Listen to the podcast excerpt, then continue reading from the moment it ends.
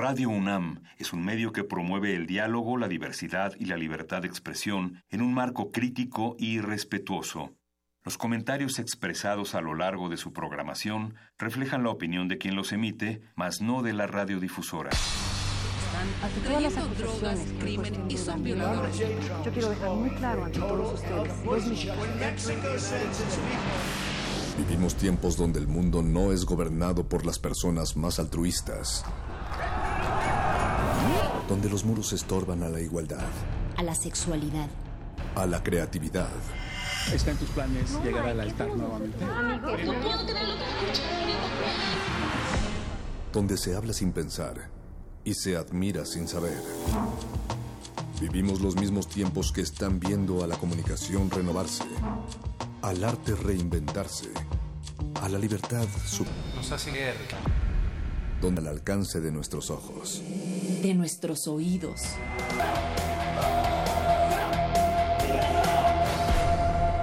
Resistencia modulada.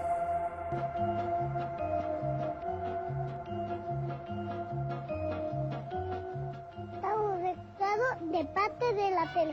Ya batiendo hora de que lo piques, lo vayamos hasta la cama. ¡Ale! ¡Vamos a la cama,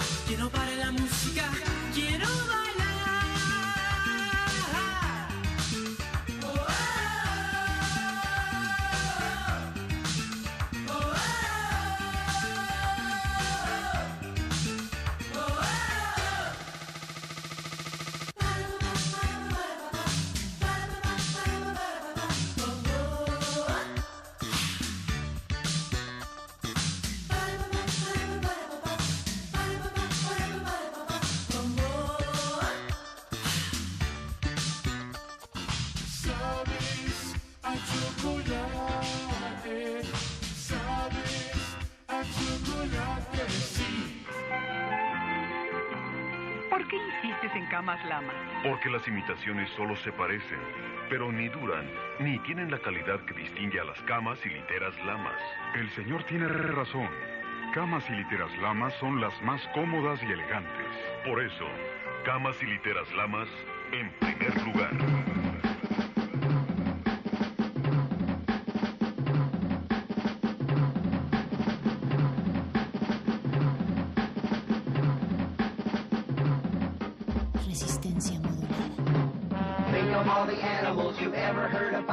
Rhinoceroses and tigers, cats and mink. There are lots of funny animals in all this world, but have you ever seen a panther that is pink? Pink! A panther that is positively pink. Well, here he is, Pink Panther, the Pink Panther. Everybody loves a panther that's pink. He really is a groovy cat, and he's a gentleman, a scholar, he's a acrobat. He's in the pink, the Pink Panther, the rink-eating panther,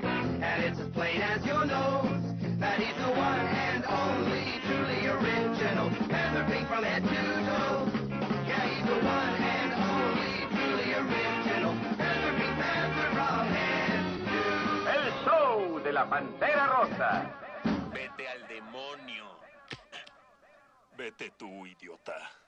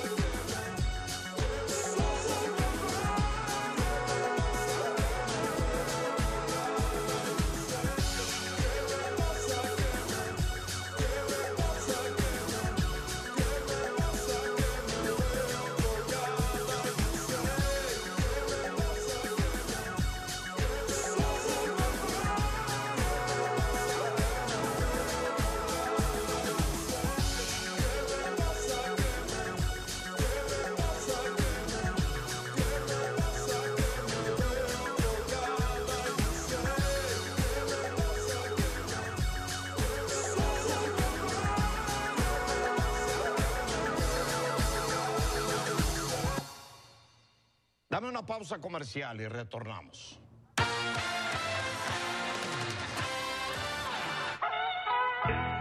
Qué buenos están tus cigarros. Son Monte Carlo, hechos a la medida. Monte Carlo, una fina mezcla de tabacos rubios. Un sabor pensado para su satisfacción, al igual que su precio. Monte Carlo con filtro, un cigarro a la medida. A la medida. A la medida. Y aquí están de nuevo, el más osado grupo de pilotos de carreras del mundo en sus autos locos, compitiendo en las carreras más peligrosamente divertidas de la historia. Ya se acercan a la línea de salida. En primer lugar viene Pedro Bello en su auto tempestuoso. Le siguen Brutus y Listus en su Troncoswagen. En tercer lugar el Super Chatarra Special. Y en cuarto, la antiguaya blindada guiada por Mafio y sus pandilleros. Y ahí va ese supercerebro, el profesor Locovis en su auto convertible. Oh, y ahí está la hermosa Penélope Glamour, la chica in del automovilismo. La siguen los hermanos Macana, Piedro y Rocco. Detrás de ellos viene el espantomóvil con los tenebrosos y enseguida el estuca racuda del barón Hans Fritz. Con el número 8, el alambique veloz de Lucas y el oso miedoso. Ah, y ahora se acerca el Super Ferrari, conducido por ese par de malosos, Pierno Doyuna y su diabólico perro Patán. Se preparan para la salida y... ¡Arrancan! ¿Pero qué les detiene? Cielos han sido encadenados a un poste por el villano Pierno Doyuna que olvida quitar la reversa. Y ahora sí, arrancan los loquísimos autos locos.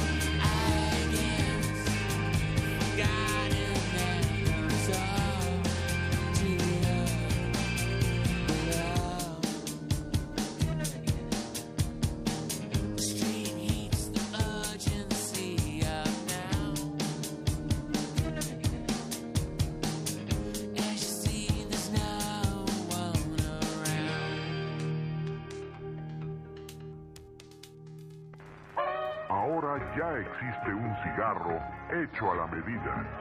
Monte Carlo. Monte Carlo, una fina mezcla de tabacos rubios, un sabor pensado para su satisfacción y cuesta menos de lo que usted piensa. Monte Carlo con filtro, un cigarro a la medida.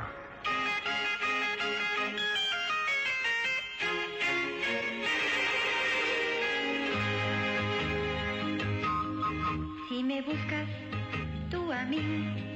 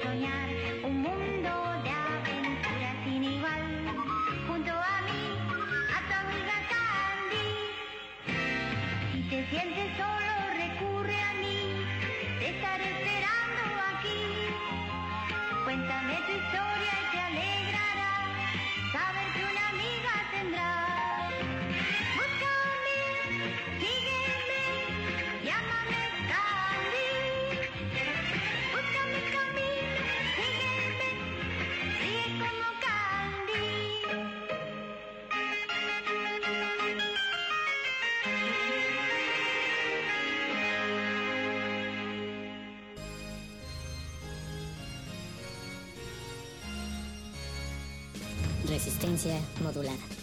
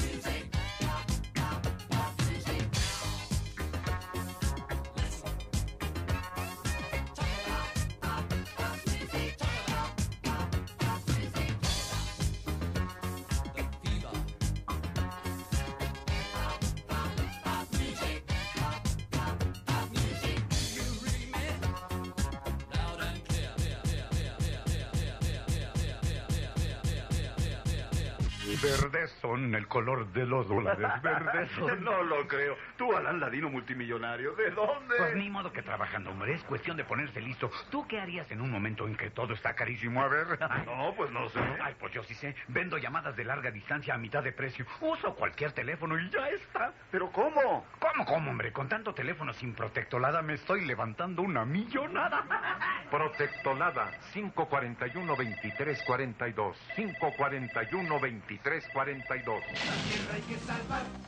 Los defensores de la Tierra. Hacia el espacio es una verdad y lucha hasta veloz como un rayo de luz. Señor de la selva, no tiene que hablar. Hermano de las bestias, se puede esfumar. La tierra hay que salvar. Maestro en la magia crea una ilusión. Y los enemigos causan confusión. ¡Ataque! La tierra hay que salvar. Han hecho leyenda, fuerza y valor. Con sus poderes provoca terror.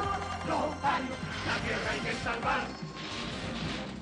Aquí están los héroes con su gran valor. Cuidando a la tierra, no sienten temor. La tierra hay que salvar, defensores. Sus héroes van a... ¡Hey!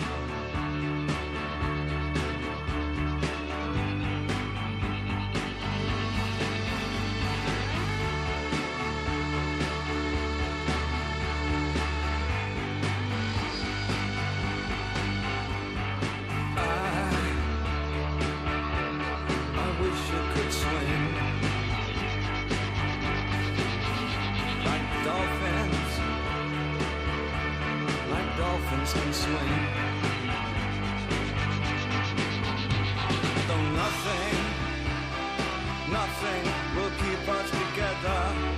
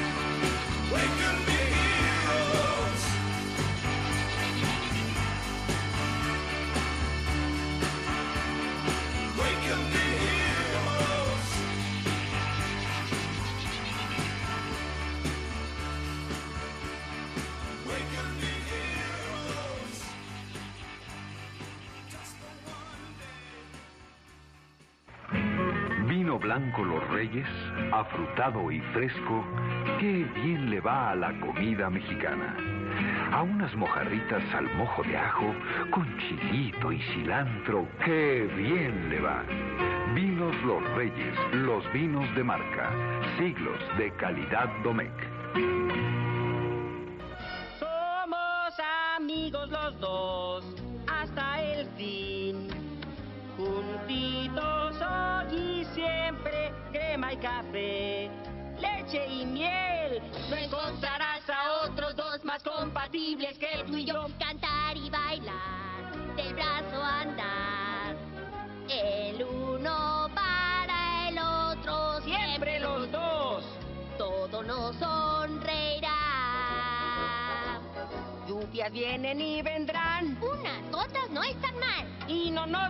Quejar. no hace a la lluvia parar. Que se gana al protestar. Te deprime y te hace mal. Y sonriendo en la llovizna vamos, no dejamos que nos llegue a enloquecer.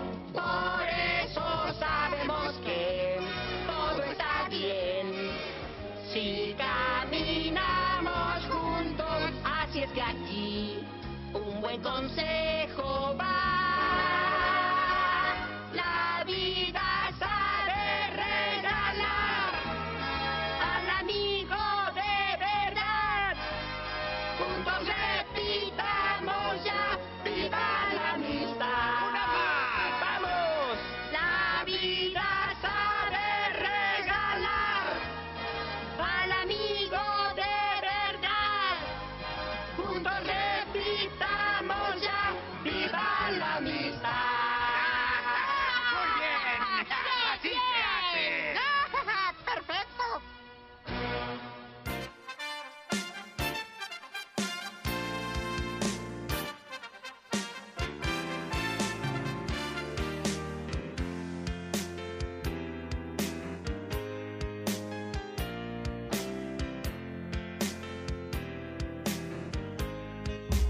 Modulada.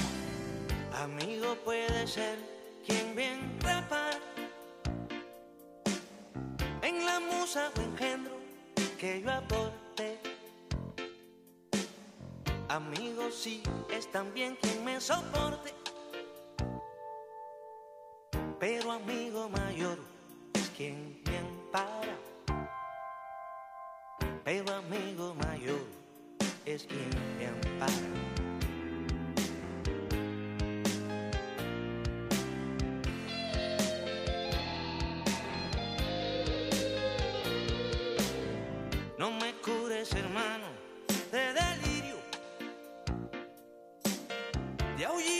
Desmesura o arrebato. Déjame arder en el amor ingrato o en la inefable luz de otro martirio o en la inefable luz de otro martirio.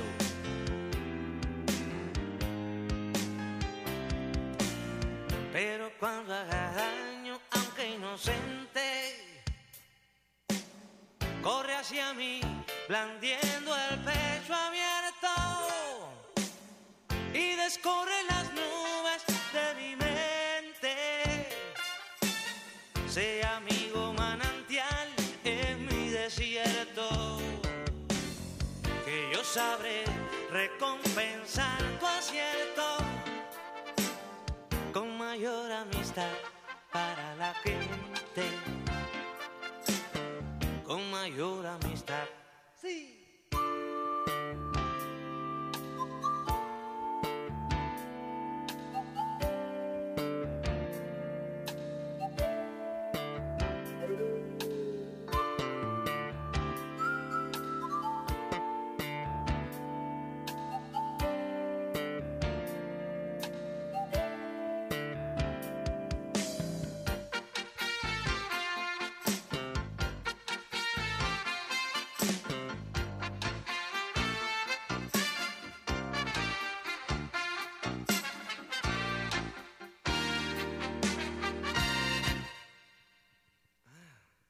Pero cuando haga daño, aunque inocente, hacia mí, blandiendo el pecho abierto y descubre las nubes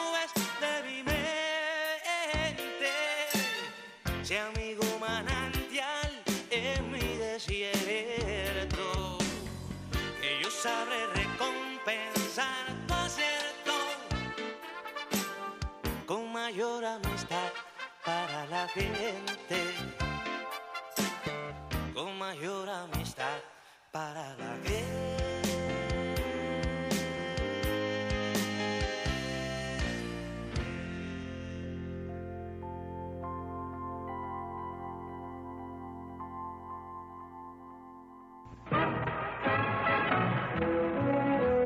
Malboro presenta Malboro Cortos, el nuevo tamaño de Malboro. Malboro, el cigarro de mayor venta en el mundo. Venga a donde está el sabor. Venga al mundo Malboro con Malboro Cortos. Estando en la carretera oyes un bip bip. Ten la seguridad que se trata de mí. Y si intentas seguirme te va a anochecer. Pues ni el feroz coyote me puede comer. Corre camino, más veloz que un bebé. Pobre coyote, ya no sabe ni qué hacer. Tonto coyote, tú lo vas a enloquecer. Y en el desierto lo vas a matar de sed. Miles de trampas te ha querido poner, pero en todas ellas ha de fallar. Y ni a base de golpes quiere entender. Si sigue con sus tontas trampas te va a matar. Corre caminos, el coyote te va a comer. El corre caminos. No se puede creer. Son las 4 con 20, 4 con 20, 4 con 20.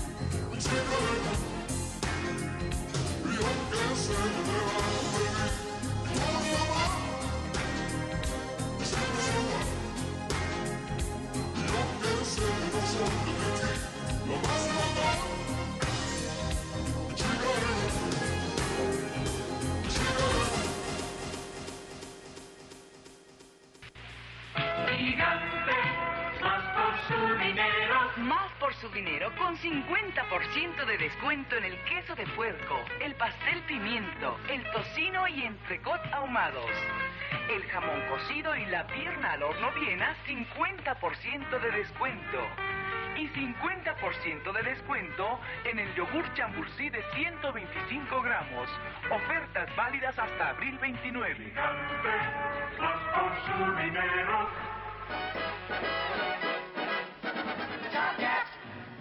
the most effectual top cat whose intellectual close friends get to call him DC, combining it with dignity. indisputable leader of the gang. He's the boss, he's a bit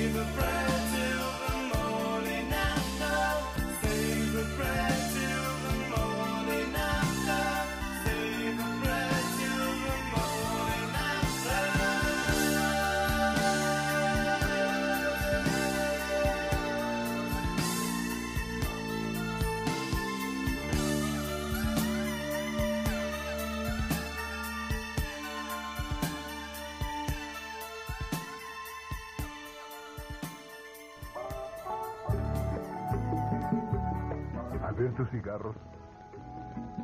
Montecarlo con filtro. Montecarlo con filtro. Montecarlo con filtro. Un cigarro a la medida. ¿Y cuánto cuesta? Menos de lo que piensa.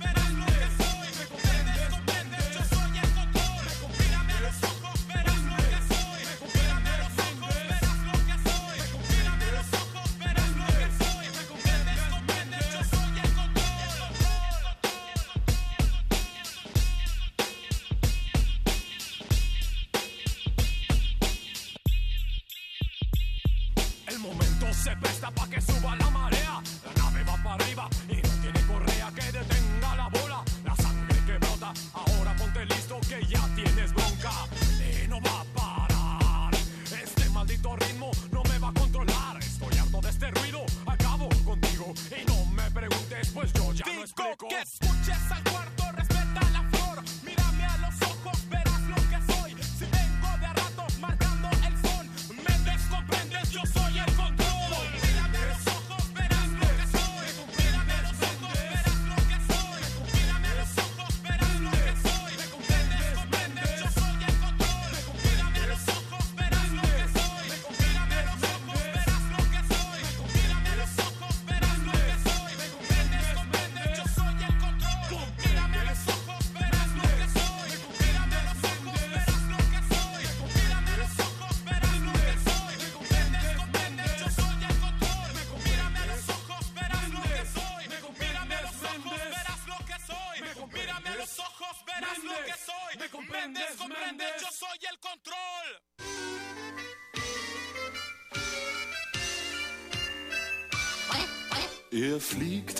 macht Schuld und ihr schwimmt. Ihr quackt für sie und ihr quackt für dich. Ihr schnattert auch mal nur für sich. Und wenn du ein Mädchen singst, dann schwimmt, dann taucht er und dann plumpst er auch für uns. Plätsche, plätsche, Feder, Wasser mag doch jeder, geh schon mal nach Haus. Ihr kommt ein Tröpfchen später, plätsche, plätsche, Feder, Wasser mag jeder, geh schon mal nach Haus. Ihr kommt ein Tröpfchen später.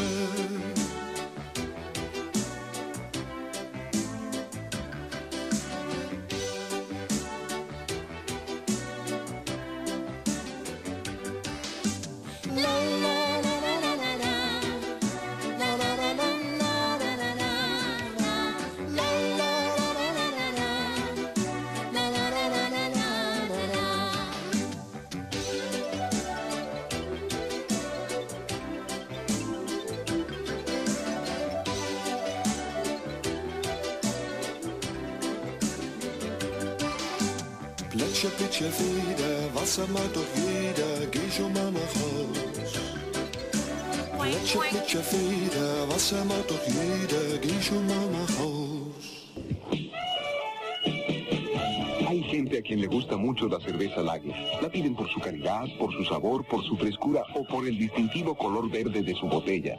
Son personas que viven con frescura, que son diferentes y Lager es para ellos. 2X Lager, la frescura de ser diferente. Nada con exceso, todo con medida.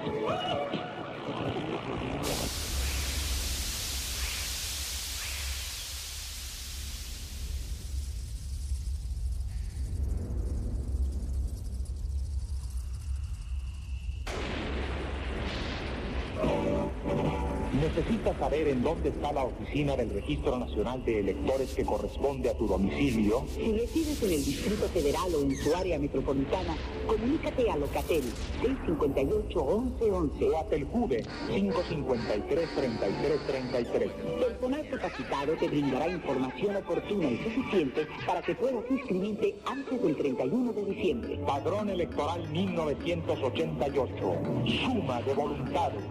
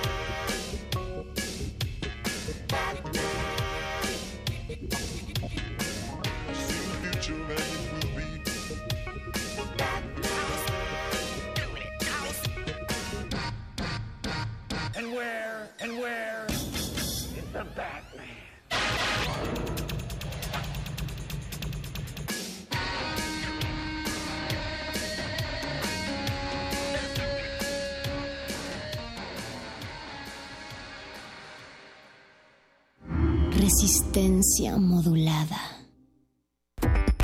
Si tienes más de 10 años como compositor musical o artista escénico, esta convocatoria es para ti. Cultura UNAM y el festival Impulso Música Escena Verano UNAM te invitan a presentar tus mejores trabajos. Consulta las bases en culturaunam.mx diagonal impulso. Fecha límite 30 de mayo.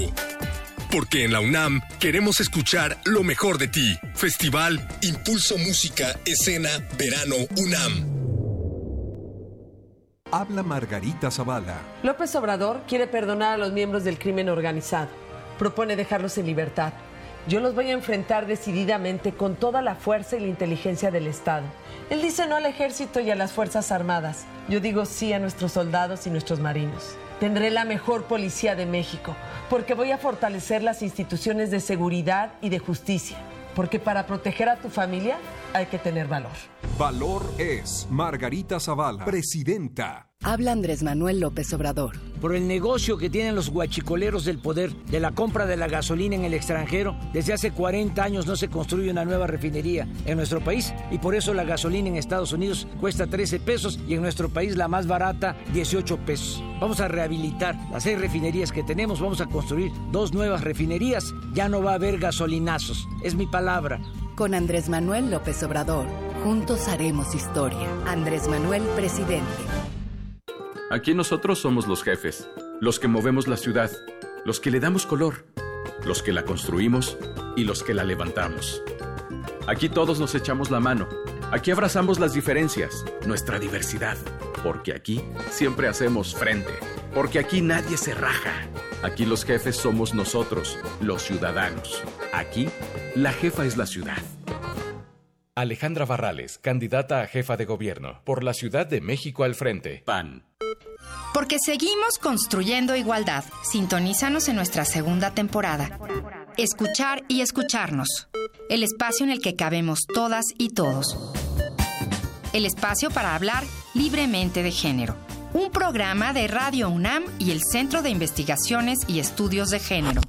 Todos los miércoles a las 10.30 por el 96.1 de FM. Radio UNAM, Experiencia Sonora. ¿Para qué sirve la cultura de la legalidad? Para que todos marquemos algo que realmente esté sobre lo que está establecido. Para que como ciudadanos estemos conscientes de lo que pasa. Para crear conciencia. Para tener rendición de cuentas. Para conocer las leyes y conocer cuáles son tus derechos. Para defendernos y no siempre nos anden viendo la cara. No te pierdas la nueva temporada de Derecho a debate. En la cultura de la legalidad participamos todos. Conduce Diego Guerrero. Escúchanos los martes a partir del 8 de mayo a las 4 de la tarde por el 96.1 de FM. Radio UNAM. Experiencia sonora. Los necesito con amor por esta ciudad. Aquí nosotros somos los jefes. La jefa es la ciudad. Con varales vamos al frente. Nos une el amor por la ciudad. Ale, ale,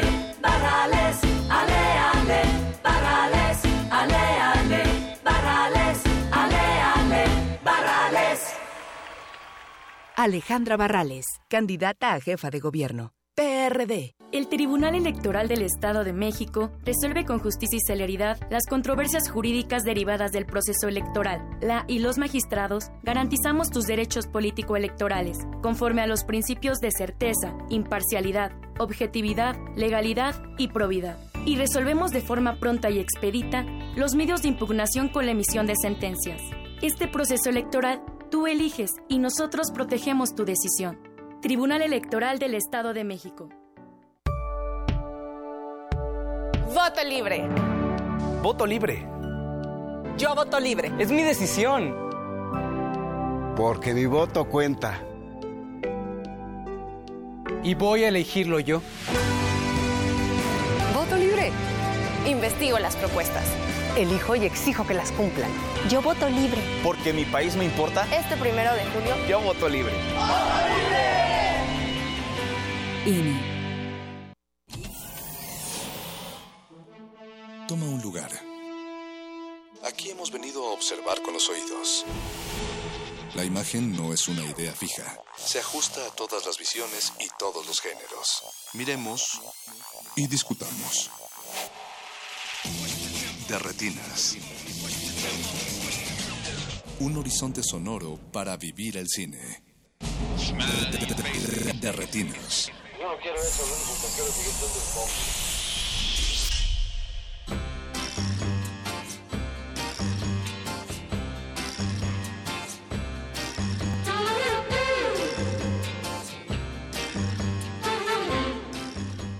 Martes lluvioso en resistencia modulada. Estamos en el 96.1 de FM.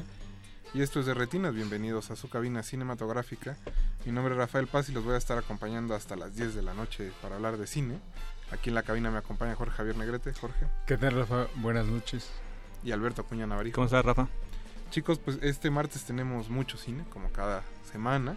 Y en especial tenemos mucho cine mexicano. Viene Ambulante y uno de sus los documentales a destacar nos acompaña esta noche. Un highlight. Un highlight de, de esos que no se deben de perder y de los que hemos estado hablando creo desde hace desde el año pasado, hay que insistir. Sí, hay que hay que comentar ese desde hace muchos años, pero en especial creo que en estas épocas no hay que dejar pasar por alto estos temas. Ya verán por qué, de, qué tema estamos hablando. Y posteriormente vamos a estar platicando con eh, el equipo de Sacúdete las Penas, este musical drama carcelario que se estrenó el viernes pasado y que llevó un par de días en cartelera tratando de pues de combatir a los grandes dioses del, equipo de Marvel. Así que sacúdete las penas, tal cual. Ojalá lo logren, porque por como se ve la cosa está Híjole, no fue, no fue el mejor fin de semana para estrenar, pero vaya, peor lucha hay que la que no se hace. Bueno, si no les gustan los superhéroes, puede haber baile y, y mambo cortesía de Camilo Exacto, pues, sí, este... Híjole, Navarijo. Pero bueno... Eh, bueno, quería de una manera. Vamos a estar hablando de cine mexicano esta noche. Recuerden que nos pueden contactar en redes sociales, en Twitter como arroba Rmodulada y en Facebook como Resistencia Modulada. La música de esta noche la eligió Alberto Acuña Navarijo y está basada en, en los documentales musicales que estará presentando Ambulante. Nosotros vamos a empezar escuchando Galang de MIA del documental Matangi, que esto es... No, ellos no son los de Sonidero, ¿no? Ya no existe, creo esa. Sí, todavía existe. Y eh, de hecho es una sección más pequeña que otros ah. años. Pero, y bueno, son cinco documentales esta ocasión. Y bueno, pues una de las cartas fuertes de esa sección es pues el repaso de la carrera de MIA. Que hasta cierto punto es bastante interesante. Es de las favoritas de, de, Alberto Betoques, que está en la producción esta noche. Andrés Ramírez está en los controles. Vamos a escuchar a MIA y regresamos para platicar de Hasta los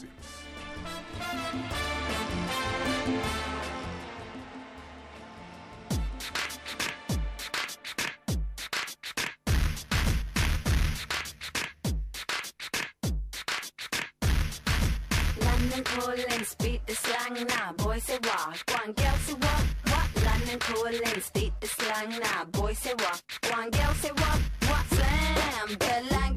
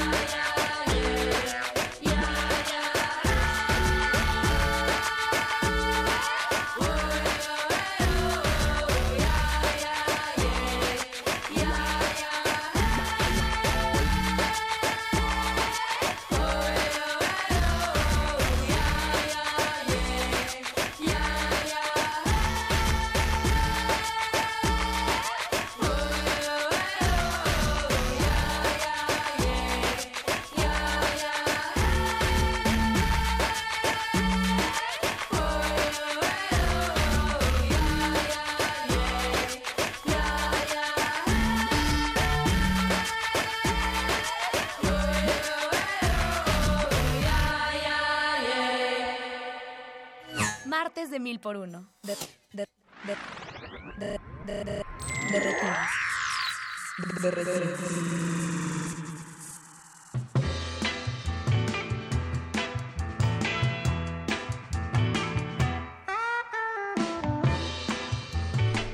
están de vuelta en su cabina cinematográfica.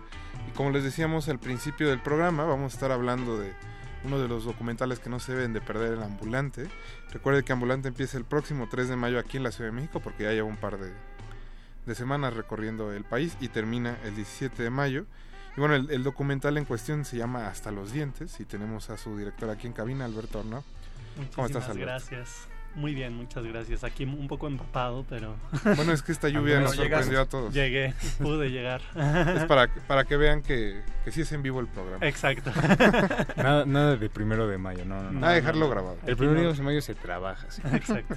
Se habla de, de cine. Y pues, bueno, Alberto, eh, darte la bienvenida a esta cabina es al mismo tiempo gracias. una alegría y una congoja por el tema a tratar. Eh, hace una semana hablábamos de tres jóvenes que desaparecieron en Jalisco y que la policía pues dice que fueron disueltos en ácido. Eh, y hoy hablamos de un documental donde dos jóvenes eh, pues se ven en medio de una trifulca del eje- con el ejército y el narcotráfico y que Sí. pues eso no solo le cambia la vida a ellos obviamente sino a, a muchas muchas personas que estaban a su alrededor Así es. Sí, qué bueno que mencionas a los tres estudiantes de cine de, de Jalisco, porque justamente en estos días eh, salió la versión oficial y si algo pudimos aprender con el caso de Jorge y Javier y que creo que queda bien demostrado en el documental Hasta los Dientes, es que siempre hay que dudar de las versiones oficiales, eh, no importa, eh, digamos, qué tan verosímiles suenan, ellos siempre están tratando de buscar cuidar su imagen y no realmente llegar al fondo del asunto, ¿no? Como algo que eh, me interesa mucho del documental es cómo va contándose y cómo va narrándose, cómo pensaste Ujú. la narración, porque vas eh, desde lo más particular, Claro. eh, este, estos espacios vacíos, las casas, los pasillos del TEC, Que eh, recuerda mucho a los documentales de Tatiana Hueso, ¿no? Sí, eh, evoca mucho a también. esto, eh, los dos primeros documentales de, de Tatiana, Ujú. pero de repente toma otro cauce el documental, de repente pues empezamos a conocer ya las familias y a partir de ahí el caso y de ahí los estudiantes y de ahí la ciudad misma, ¿no? Creo que culmina muy bien con pues hablar del caso y después de eso pues por qué surgió este caso, no no no es Claro. eh, generación espontánea. Ujú. Entonces, ¿cómo fue pensado esa manera de narrar tu documental? Sí, eh, esa, esa mm, estructura, digamos, ya la tenía relativamente clara desde un principio. Eh, sabía que es un caso que justamente es universal, ¿no? Lo hemos visto en los últimos meses, como eh, la semana pasada, bueno, las semanas pasadas fueron los chicos de, de Jalisco, pero la anterior habían sido la familia de, de, de- de allá en Tamaulipas, Tamaulipas que fueron asesinados por, por, la, por la Marina y anteriormente eh, las chicas en Veracruz, ¿no? Las dos niñas que también fueron asesinadas y les sembraron armas. Entonces sabíamos que, que a través de una historia muy particular se podía hablar de muchas otras historias sin necesidad de mencionarlas.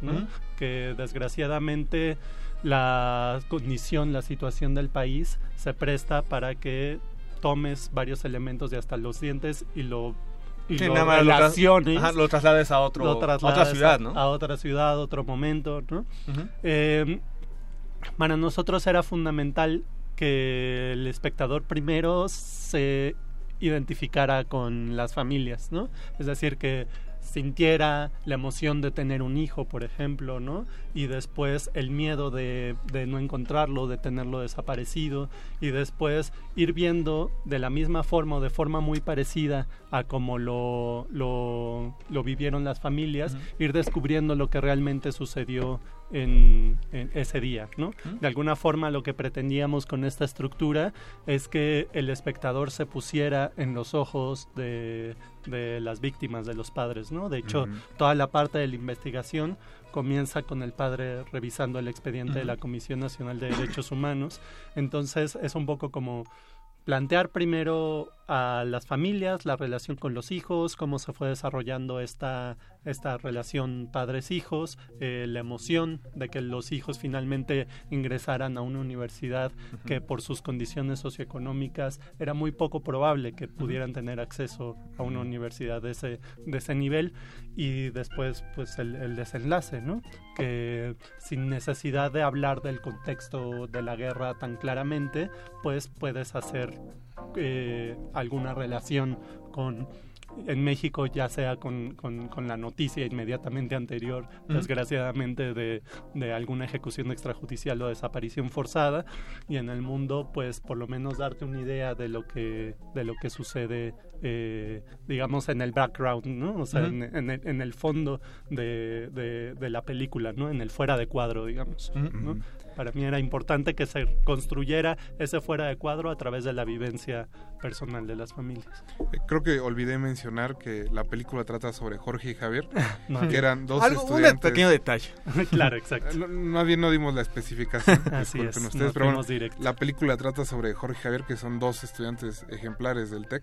Como bien Sí. dices, vienen de, de un nivel socioeconómico diferente al que se acostumbra, sobre todo en, en esa escuela en especial. Y que más ni siquiera son de Monterrey. ¿no? Exacto, foráneos. Y eh, pues un día se ven envueltos en una balacera entre narcotraficantes y el ejército. Y terminando, pues el ejército les achaca ser parte de los narcotraficantes y de ahí viene la frase que le da nombre al documental, que venían armados hasta los dientes. Sí, así es. Eh, es una película que habla sobre, sobre estos dos jóvenes. Yo tuve la oportunidad de conocer además a uno de ellos, a Javier Francisco Arredondo Verdugo. Él era del pueblo de mi papá, de Todos Santos, Baja California Sur. Entonces, eh, pues yo convivía con él, no es que fuéramos muy amigos, pero teníamos siempre una relación cercana eh, cuando iba en las navidades a ver a mi abuela, etcétera. Entonces el, el documental surge precisamente en un primer momento solo para intentar contar quién era realmente eh, Javier Francisco después de haber escuchado la noticia de que se trataba sicarios armados hasta los dientes, ¿no? Pero después justo me encuentro con el expediente de la Comisión Nacional de Derechos Humanos, donde se describe muy claramente lo que sucedió esa noche y me doy cuenta que esta película tiene que hablar también de eso, ¿no? De cómo opera el, el ejército mexicano y cómo esta estrategia eh, contra el narcotráfico o supuestamente contra el narcotráfico eh, está perpetuando una serie de violaciones graves a los derechos humanos que se siguen repitiendo nu- hasta nuestros días, ¿no? Porque este caso además sucedió en el 2010, pero puedes encontrar muchas similitudes entre ese caso y todos los casos que vemos en las noticias semana con semana, ¿no? Creo que algo que siempre resulta eh, pues necesario es conocer las historias de las víctimas porque ah, justo como comentabas hace rato eh, prácticamente cada semana o a veces incluso de forma diaria escuchamos como nuevas historias este de nuevos asesinatos nuevas desapariciones. Entonces de repente hay como una eh, como que las víctimas el papel de víctima resulta a veces como intercambiable no y los elementos simplemente se van como reconfigurando y todos esto, todas estas personas simplemente van a la larga formando parte de una estadística. Y el número va creciendo y va creciendo y va creciendo. Y obviamente la historia personal, la historia de cada una de las, de las víctimas de sus familiares se va desintegrando y se va dispersando. Entonces, por eso creo que es importante regresar incluso a una historia como esta, que tiene ya ocho años este, de haber sucedido y que parece tan actual como cualquiera de las otras que podemos ver, este, vaya en el noticiario este, de la noche o vaya, este, eh, cualquier eh, caso similar, ¿no? En la actualidad. Sí, eh, hasta los dientes eh, tiene, digamos, esa intención de reivindicar la vida en un contexto de muerte, digamos. Eh, para mí era fundamental que pudiéramos hablar de, de eso, de quiénes eran Jorge y Javier, de, de cómo eran, eran sus vidas, que no eran un número más, que viéramos y sintiéramos el dolor de los familiares, las ausencias, los vacíos que, que dejan en sus familias, ¿no? Para mí eso era digamos, fundamental, justamente porque en aquel momento, en 2010, incluso los medios de comunicación tenían esto que le llamaban ejecutómetros, ¿no? Que era ir contando como si se tratara, no sé, de un marcador de fútbol, Como el récord, ¿no? El récord, exacto, el récord de, de, de cuántos, cuántas personas habían sido asesinadas en la guerra contra el narcotráfico y los presentaban casi como trofeos del gobierno federal, ¿no? Después esto fue cambiando, su- sobre todo a partir del surgimiento de, del movimiento por la paz, pero en, en aquel momento que es previo al surgimiento del movimiento por la paz era realmente muy deshumanizada la forma en la que se trataban estos temas. Entonces, reivindicar la vida en ese contexto para mí es fundamental. Chicos, ¿les parece si escuchamos un poco más de música? Recuerden que la selección de esta noche está basada en los documentales musicales que estarán proyectando en Ambulante, así que vamos a escuchar Mi Rota de Santa Sabina, del documental, bueno, de Rita, el documental. No se despeguen, regresamos.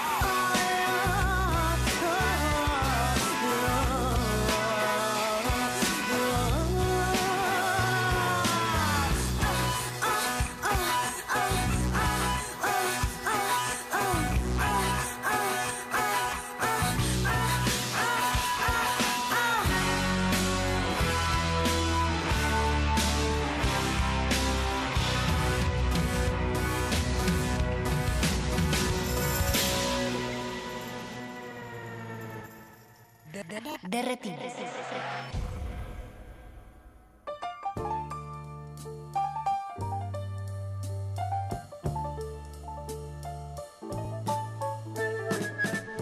Seguimos en Derretinas, en resistencia modulada, y seguimos platicando con Alberto Arnaut sobre Hasta los Dientes.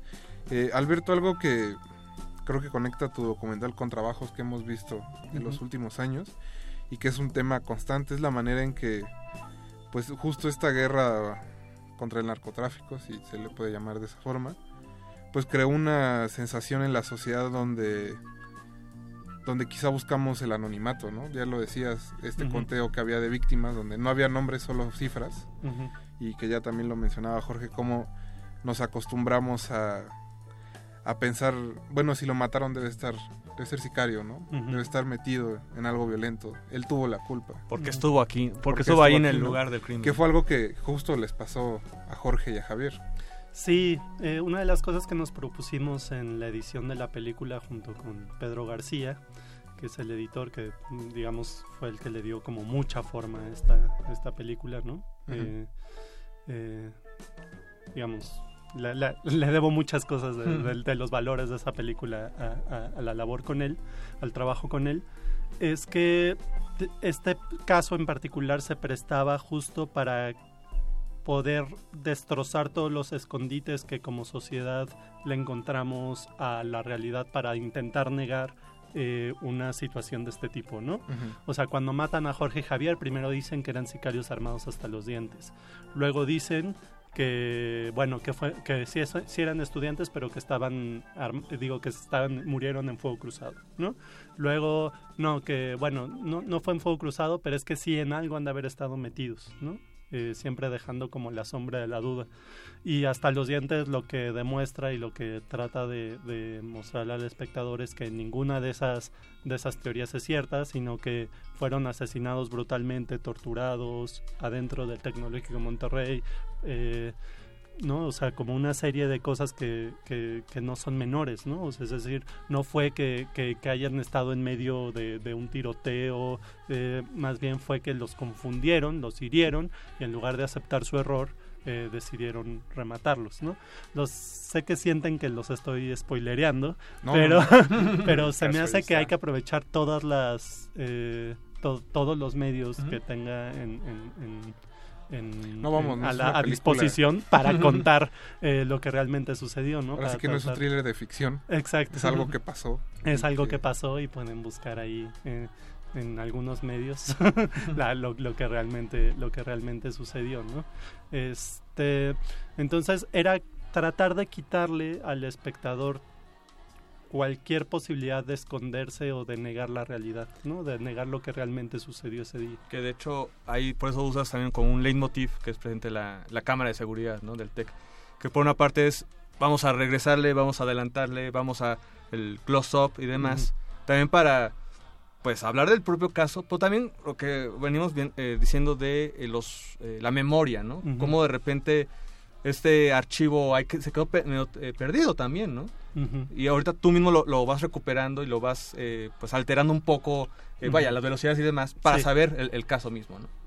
Sí, así es. La, la cámara de seguridad, digamos, fue clave para la realización de este documental, ¿no? En cuanto vi que existía ese material, que además mucho de ese material no se había hecho público, entonces me di cuenta que la película era mucho más grande que el proyectito que me había imaginado originalmente, ¿no? Entonces, eh, él es un leitmotiv, como dices, que re- recur- recurrimos a él constantemente a lo largo de toda la narración de la película, pero la idea es que cada vez que regresemos a él lo veamos desde otro punto de vista, Sí, ¿no? claro. Es decir, al principio no sabemos bien qué es, vemos nada más a un chico corriendo y después conforme va avanzando la película ya lo vas viendo diferente hasta hasta llegar al final, ¿no? O Ujú. sea, donde esa misma imagen, digamos, se le da una explicación y, y vas viendo cada vez que ves el material de archivo, vas viendo nuevas cosas, vas como adentrándote más a, a a lo que sucedió esa noche, a cómo estaban las cosas esa, esa noche en el TEC de Monterrey, ¿no? Entonces esa era un poco la idea de, de regresar constantemente ese material de archivo y además pues que muchas de estas tomas no, no habían sido Ujú. publicitadas, ¿no? Eh, ya se había mostrado fragmentos, la PGR en su momento mostró fragmentos de, de- de estas cámaras de seguridad, pero lo habían mostrado de forma muy muy mañosa, ¿no? Este, como para intentar mostrar lo que en su momento fue la verdad histórica de, del caso Tech, como se le conocía en su momento. Sí, por eso la importancia de justamente el uso de este material. Y como dices, que cada vez que se presenta va tomando como una perspectiva diferente, incluso en algunos momentos se vuelve algo como muy eh, muy muy perturbador, ¿no? Este como de ver incluso. Y bueno, creo que to- también toda esta parte tiene mucho que ver con una tendencia que se ha venido dando este en el documental y particularmente también en el este en el videoarte sobre el, la- el uso y resignificación como de material de archivo. Eh, creo que te formaste en la en la UAM, ¿no? Sí, soy Y es- guamero. sí, es una escuela que tiene una tradición muy muy marcada y con mucha este con mucha tendencia hacia la hacia el uso de material de, de archivo. Ujú. Eh, creo que es uno de los grandes valores del documental, independientemente de que podemos leer el caso y ya saber este cómo va a terminar y que dices, bueno, qué caso tendría ver el documental de algo que ya sé cómo termine, ya sé cómo está eh, dictada la sentencia actualmente. Creo que es importante sumergirse justamente en estas imágenes y también en el dolor y la rabia de cada uno de los familiares, ¿no? Que los testimoniales también son cosas pues muy duras y muy fuertes de ver. Así es. Sí, pues eh, justamente lo que lo que pretendemos con tan- bueno con el material de archivo sí es como generar como una atmósfera que remita ese momento, pero que también eh, eh, te, ha- te haga sentir que estás ahí en en- el lugar, ¿no? Pero las- lo de las familias también es como muy interesante, sobre todo lo que pretendíamos con eso es que sí sientas el dolor de las familias, ¿no? O sea, hay, hay momentos donde dices, yo creo que hay- habrá Ujú. varias personas que digan, ay, ya es demasiado, pero para mí es importante que te identifiques fuertemente con el dolor de las familias, porque solo en la medida de eso, de que te identifiques con eso, vas a poder eh, darle el valor y la importancia a todo este material de archivo y toda esta investigación que también acompaña la película. Digamos, son como dos dimensiones, que fue la parte, digamos, más difícil a la hora de editar la película, que es hacer que esas dos dimensiones jueguen de forma eh, más o menos orgánica. ¿no? Es decir, que no se sienta como que son dos películas, sino que tanto la parte del material de archivo y la investigación como la parte de las familias vayan jugando y entremezclándose para, para ir generando emociones y, y que la película vaya avanzando. y justo creo que, que el acercarnos a los familiares es lo que permite que esta barrera que, que decimos le ponemos a la realidad todos los días se caiga, ¿no? Porque es muy fácil dejarlo pasar, ¿no? Como no me tocó a mí, no me pasó a mí, no le pasó a nadie que conozco, sigamos, ¿no? No hay necesidad de detenerse. Y el hecho de ver un padre o a, a uno de los familiares deshacerse porque reconocen en un monitor, ni siquiera viendo el cuerpo de su hijo, a su hijo, es, es desgarrador, ¿no? Sí, así es. Y, y, y nosotros además le, le a- añadimos un elemento adicional, que es que en las funciones tratamos de que en la mayoría estén los, estén los padres, ¿no? Y entonces no solo es verlos en la pantalla, sino además que los vean ahí en vivo, ¿no? O sea, que se salgan de las pantallas y ellos den también su, su testimonio y digan aquellas cosas que por cuestiones de tiempo del formato no pudimos decir en, en su momento dentro de la película, ¿no? Y eso también es como muy fuerte, es como darle otra dimensión todavía más a la película fuera de la pantalla. Y pues la idea mucho de esta película es que eh, sea adoptada justamente por las víctimas y por las organizaciones de víctimas para hablar de todo eso que, que, que quieren hablar y que no, no siempre tienen, tienen los espacios o los mecanismos para, para, para lograr eso, ¿no? Creo que a través de este caso se habla de muchos otros casos y nos gusta llevarlo al extremo, ¿no? O sea, hacer que las víctimas vayan a la sala de cine para que les cuenten y aterricen eh, este caso a sus propias a sus propias vivencias, a, a su propio sufrimiento, ¿no? Que no se vea como un caso aislado. Por otro lado, eh, creo que eh, justo empezamos muy este, Sí. calientes, eh, ya ni siquiera comentando de qué iba en sí el documental, por la propia indignación que, que genera, ¿no? Claro. Pero por otro lado, eh, pues además de las historias de estos eh, dos chicos, por otro lado, pues está, como mencionamos, la ciudad misma y la pues el tema de la impunidad. Finalmente, ocho años y pues sigue habiendo personas que no, pues que no han pagado por lo que hicieron, ¿no? Claro. Y parecería que las respuestas tampoco están muy claras. Eh, pues todavía uno de los momentos también claves es cuando este, vemos las respuestas de los, las autoridades del TEC. Otra de las eh, cosas es cuando mencionan que pues estos chicos pues eh, podrán haber sido reivindicados si hubieran sido hijos o de militares o de este, industriales o alguien de la cúpula eh, del poder ahí en la ciudad, cosa que no ocurre, ¿no? Entonces también, por supuesto, aunque de manera directa e indirecta, pues vas tocando este tema que es inevitable. Sí, una de las cosas, digamos, fundamentales de la película es retratar a la ciudad de Monterrey con todo su conservadurismo, con sus valores, con todo este tipo de, de, de formas de ver el mundo que, que de pronto resultan un poco choqueantes para las personas que vivimos o que, que estamos en la Ciudad de México, ¿no? Y ver ese, ese conservadurismo traducido en el estigma que sufren las familias añadido a la situación de victimización, ¿no? Es decir, la revictimización, ¿no? O sea, no solo tienen que lidiar con el hecho de ya no tener a su hijo y de que no se reconozca que eran estudiantes y no sicarios, sino que además tienes que soportar que una sociedad conservadora, digamos, no, no, no, no sea capaz de reconocer que, que efectivamente se trataba de estudiantes, ¿no? O sea, es decir, la- las familias eh, se ven envueltas en una situación donde donde día con día tienen que lidiar con el hecho de tener que reivindicar la vida de sus hijos, ¿no? Este, y aparte lidiar con el dolor, con el duelo, digamos. ¿no? Entonces, para nosotros era importante retratar esta, esta sociedad Ujú. regiomontana eh, y al tecnológico de Monterrey, ¿no?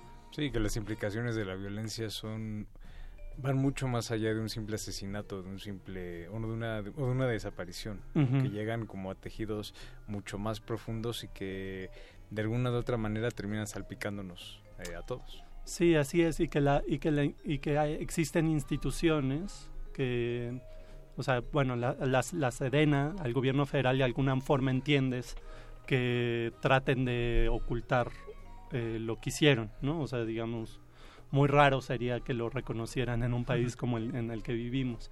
Pero sorprende todavía más que una institución como el Tecnológico de Monterrey no lo haga, ¿no?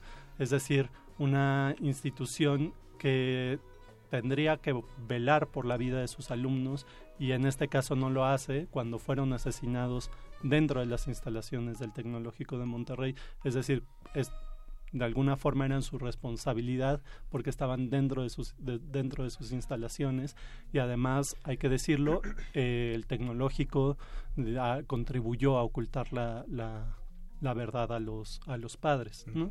Entonces tienen por lo menos ahí una situación de complicidad y, y- y de alguna forma arropada por este conservadurismo que es muy exacerbado en Monterrey, pero que en realidad existe en todo el, el país, ¿no? Que de alguna forma protege este tipo de versiones que dan las autoridades y, y el tecnológico en este caso.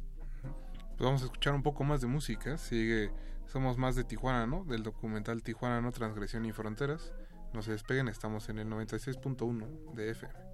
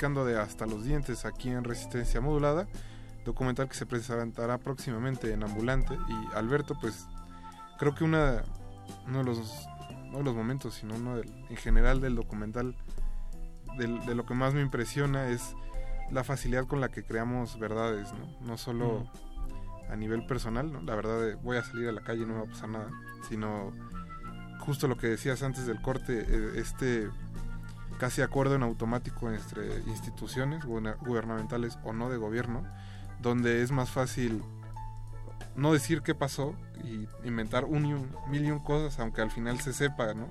qué pasó exactamente, a, a enfrentar los hechos de manera directa. Sí, otra de las cosas que, de las formas en las que nos ocultamos la realidad es, eh, por ejemplo, decir, ay, es que estaban en el lugar equivocado, en el momento equivocado, ¿no? Si algo nos demuestra el caso de Jorge y Javier y el caso de los tres estudiantes de Jalisco es que en realidad ya no importa dónde estés o qué hagas, a qué te dediques. Quizá no es el país adecuado. Más bien, lo que no está bien es la estrategia de seguridad, la forma en la que se está combatiendo al crimen, eh, el país, el gobierno.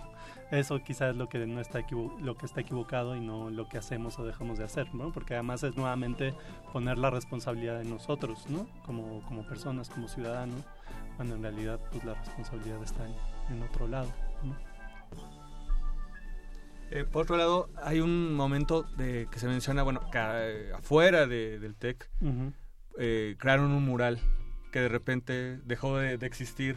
Ahora no sé qué pasó, cuál fue el futuro de ese, ese mural, que puede ser como muy simbólico, ¿no? Pero que también te habla, eh, volvemos al punto, pues de, de la propia sociedad regiomontana que pues y de la propia eh, propio gobierno de esta ciudad, ¿no? ¿Qué pasó con ese mural que recordaba a estos dos estudiantes? Sí, así es. El movimiento Todos Somos Jorge y Javier, que es un movimiento al cual pertenezco y pertenecen las familias, que es un movimiento que lucha por la verdad, la justicia y la memoria, en el caso de Jorge y Javier, y, en- y a través de ese caso de muchos otros casos, eh, hizo un mural afuera del Tecnológico de Monterrey, justo en el Bajo Puente, donde fue el enfrentamiento entre los supuestos sicarios y, y el ejército Mm. mexicano. Lo que pasó con ese mural es que dos años después, me parece, recientemente, eh, el año pasado, en diciembre del año pasado, fue borrado por las autoridades municipales, ¿no? Es decir, ese memorial que existía de Jorge y Javier fue borrado sin consultar a nadie, sin consultar, por supuesto, a las familias, a nadie, ¿no? Y pues las familias y el movimiento nos sentimos profundamente indignados porque es uno, una acción que por lo menos recuerda lo que sucedió aquella noche, ¿no? Era un mural que no decía gran cosa, era, era más bien una reivindicación de vida, de la vida de Jorge y Javier, y sin embargo eso era demasiado para, para una sociedad como Monterrey, donde que pretende todo el tiempo estar borrando su memoria, su historia, ¿no? Tecnológico trata de remachar los balazos que están en las rejas de su institución, pero pues por más que los traten de remachar, ahí están las huellas, ahí está la memoria de las víctimas, de, de las personas que trabajamos por la verdad y la justicia, y pues para eso está también, también el, el documental.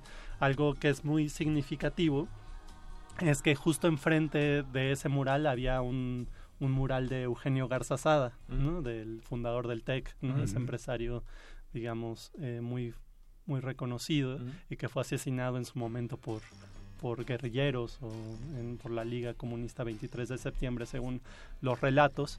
Y tampoco se habla todo de Eugenio Garza Sada, menos de la forma en la que fue asesinado, ¿no? Es, un- la- es decir, la ciudad de Monterrey, su propia historia, se, la trata de estar borrando y quitar los momentos malos, los des- momentos desagradables, ¿no? Todo el tiempo eh, repintando su, su ciudad para tratar de borrar las huellas de la violencia, cuando en realidad lo que tendrían que hacer es justamente enfrentarse a esas, a esas situaciones y tratar de, de- de ver de qué forma resuelven eh, su historia como, como sociedad, en lugar de estar acá en cada momento tratando de de, de borrar y ocultar lo que realmente sucedió. Justamente aprender a vivir con ella para tener como un recordatorio de no volver a caer en una situación similar. Porque creo que el hecho de estar eliminando y omitiendo esas partes de una historia, sea colectiva o sea personal, inevitablemente lleva a que el, a que el acto se cometa de nuevo. Exactamente. Sí, una de las for- una de las cosas que dijo, por ejemplo, la ma- mamá de Jorge en su momento y que ya no salió en el documental, pero que era, era muy fuerte, es que decía, yo sé que no es el primero, pero sí quiero que sea el último, ¿no? Refiriéndose al asesinato de, de- su hijo. Y desgraciadamente no. Es decir, una, una semana antes apenas del asesinato de Jorge y Javier, una pareja es asesinada igualmente por el ejército, igual se le siembran armas, el mismo modus operandi que con Jorge y Javier. Y un mes después pasa algo muy parecido con policía estatal, que eran militares, pero en ese momento vestidos de policía, con el caso de Otilio Cantú. Es decir, mientras no se enfrente esa situación y no se diga realmente lo que sucedió, no se va a poder comenzar siquiera a plantearse cómo, cómo, cómo resolverlo, ¿no? Porque mientras no se diga, el problema no existe, ¿no? Lo que nosotros planteamos es que se tiene que decir con todas sus palabras, con todas sus letras, no se tiene que hablar de el- la muerte de Jorge y Javier, sino de la ejecución extrajudicial de Jorge y Javier, ¿no? Comenzar a hablar de ese tipo de cosas, porque si no, seguimos escondiéndonos de la realidad, seguimos buscando barreras para enfrentarnos a un hecho como este, ¿no? Alberto, pues muchas gracias por habernos acompañado Muchas esta gracias a noche. ustedes. Mucha suerte en Ambulante y Gracias. que le vaya muy bien a la película. Sí, muchas gracias. Les, les invito a las funciones a partir del 7 de mayo, lunes 7 de mayo. eh, va a estar en, en Diana, el 8 de mayo en CEU, el 9 de mayo en el Senado y así nos vamos a ir. Son 11 funciones, no lo dejen para el ¿Dónde final. pueden consultar eso? En la, ¿Qué- pagi- en la página de Ambulante pueden consultar las fechas de- de- del documental, pero también tenemos nuestra página de Facebook, que es hasta los dientes guion documental, eh, donde vamos a ir actualizando la información sobre las distintas fechas. Muy bien. Perfecto, pues vamos a seguir escuchando música. Alberto, muchas gracias. Muchísimas gracias a ustedes. Vamos a escuchar a Agustín Lara y con Veracruz, el documental Ñores sin señalar, no se despegue. Que también Yo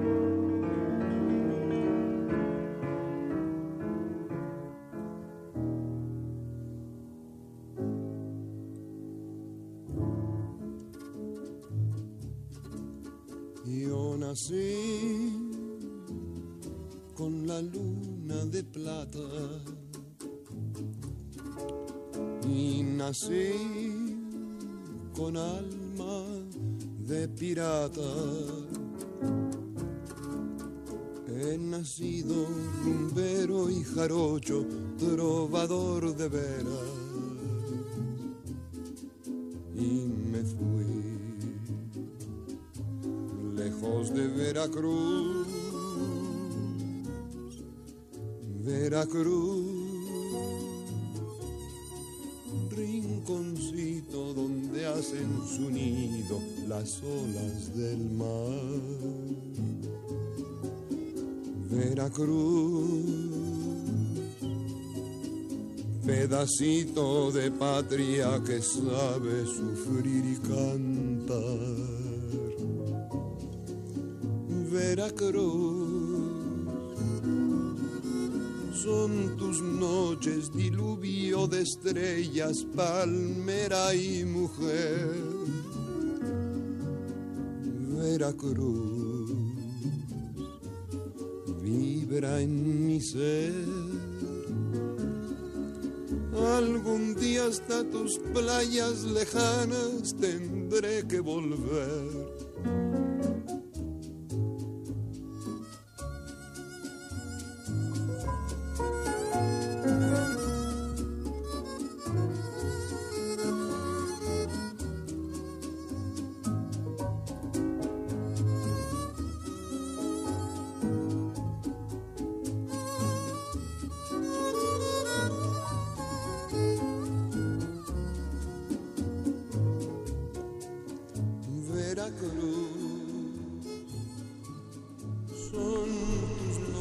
Terminar este de retinas platicando con Andrés Ibáñez Díaz Infantes, director de Sacúdete las Penas, Andrés, buenas noches.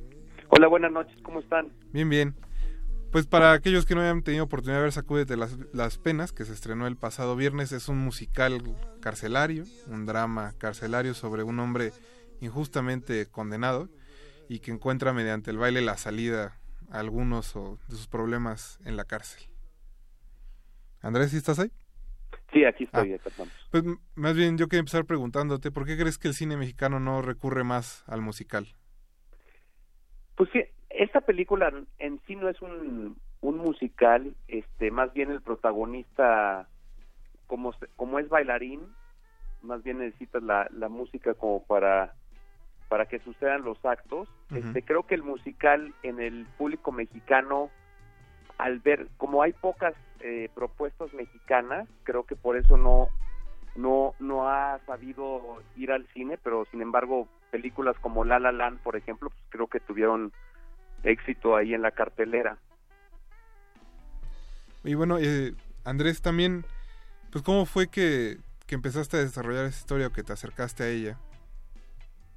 Pues soy, soy melómano, soy apasionado a la música. Y fue a través de, de la música de Bienvenido Granda que me llegó por con un acto de sorpresa que de repente disparó mi imaginación y empecé a pues a imaginarme la vida de un bailarín en los años 50 Ujú. y en ese momento estaba también estudiando la vida de, de David Alfaro Siqueiros y cómo dentro del penal él había utilizado el arte como una fuga de escape entonces de repente pensé que, que encerrando a ese bailarín en Lecumber pudiera suceder suceder una, una premisa interesante donde cómo cam- puede cambiar la, la dinámica del penal eh, utilizando el baile. Entonces a- así es como, como empezó esa chispa y de repente empecé a, a escribir y, y a ver qué posibilidad de historia pudiera haber. Justo creo que uno de los grandes retos es ese, ¿no? Ambientar la película no solo en Lecumberri, sino en los años 50. Sí, totalmente. Este, creo que, que Lecumberri, pues, todos los mexicanos lo tenemos tatuado ahí en el, en el imaginario. Hemos visto eh, fotografías, sabemos de la vida de muchos escritores, de muchos personajes que estuvieron ahí encarcelados. Entonces, eh, el hecho de contar con una locación, nosotros este filmamos en, en el Centro de las Artes de San Luis Potosí y efectivamente a la hora que ves la película pues te sientes, te sientes ahí que estás en- encerrado y creo que eso es uno de los mayores retos que pudimos vencer a la hora de, de hacer la película. Y también creo que una de, las decisiones más peculiares y que, que llama la atención dentro de la película es eh, incluir a, a el- al, al productor, bueno, al músico del Instituto Mexicano del Sonido, se olvi- olvidó ahorita su nombre. Camilo Lara. A Camilo Lara, en estos como mambos electrónicos, como tratando de modernizar, pues precisamente el mambo.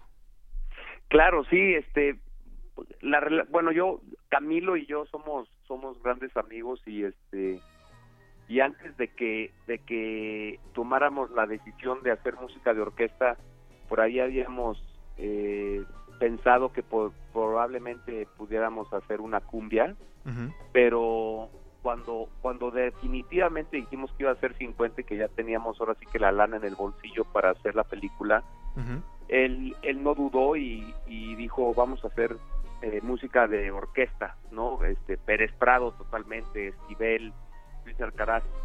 Entonces, este, a mí se me viene como un miedo, ¿no? De, de pensar en cómo podemos hacer esa música que no que no fuera nada más un cine que apele a la nostalgia, sino que también fuera fresco para para las nuevas generaciones que igual no no no sientan el mambo como algo de, de su repertorio, ¿no? Que no esté en sus playlists. Entonces, este, ahí es cuando cuando decidimos pues darle un nuevo valor y mezclarlo con estos beats de, de hip hop y de reggaetón y estos sonidos que apelan al acid house y fue así como como le dimos como un nuevo valor a la música. Y bueno, Andrés, antes de, de que se nos acabe el tiempo del, del programa, ¿dónde pueden los radioescuchas localizar las, las funciones de Sacúdete las Penas? Ahorita estamos en la Ciudad de México, tenemos 50 copias y casi que el 90% está aquí. Estamos en la ciudad de Metepec, Cuautla, eh, Toluca, Cuernavaca. Y pues si ustedes van a la, a la sala de cine, pues, eh, estaremos otra semana más aguantando ahora sí que los guamazos de, de Avengers y probablemente creciendo otras partes del país. Perfecto, pues Andrés, muchas gracias y mucha suerte en el cine. Muchas gracias, gracias por la invitación. Se, se cortó la llamada, pero bueno, ahí ese fue Andrés Ibáñez Díaz Infante, director de Sacúdete las Penas. Muchas gracias Andrés Ramírez que estuvo esta noche en los controles, Betoques en la producción, Alberto Acuña Navarijo. Gracias Rafa, buenas noches. Jorge Javier Negrete. Gracias Rafa, buenas noches. Eh, mi nombre es Rafael Paz, Ricardo Pineda le manda un afectuoso saludo a Camilo Lara, también a Leslie Solís le mandamos un abrazo que nos está escuchando y los dejamos en resistencia modulada con Willy Colón y Rubén Blades.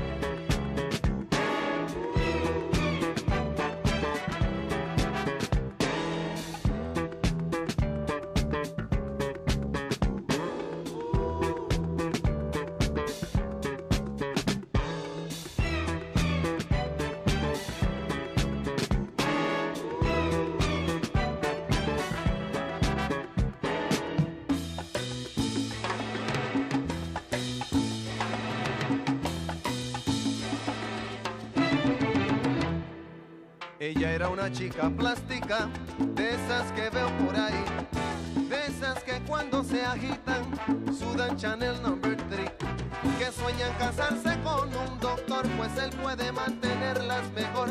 No le hablan a nadie si no es su igual, a menos que sea fulano de tal. Son lindas, delgadas, de buen vestir, de mirada esquiva y falso reír.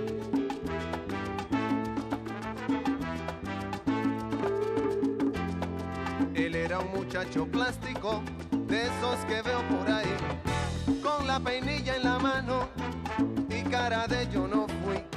De los que por tema en conversación discuten qué marca de carro es mejor, de los que prefieren el no Ningún locutor fue dañado durante la filmación y reproducción de este programa. Cualquier parecido con la realidad es un atentado a la ficción. Consulta cartelera para próximas funciones.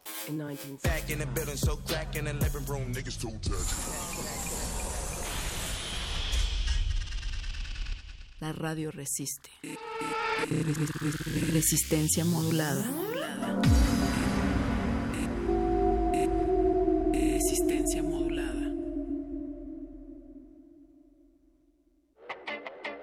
Érase una vez un multifaceta.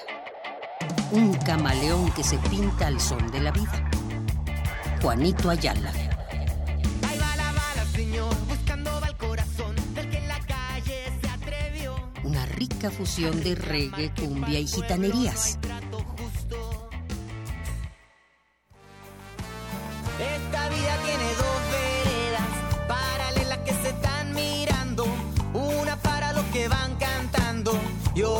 Para los que van llorando.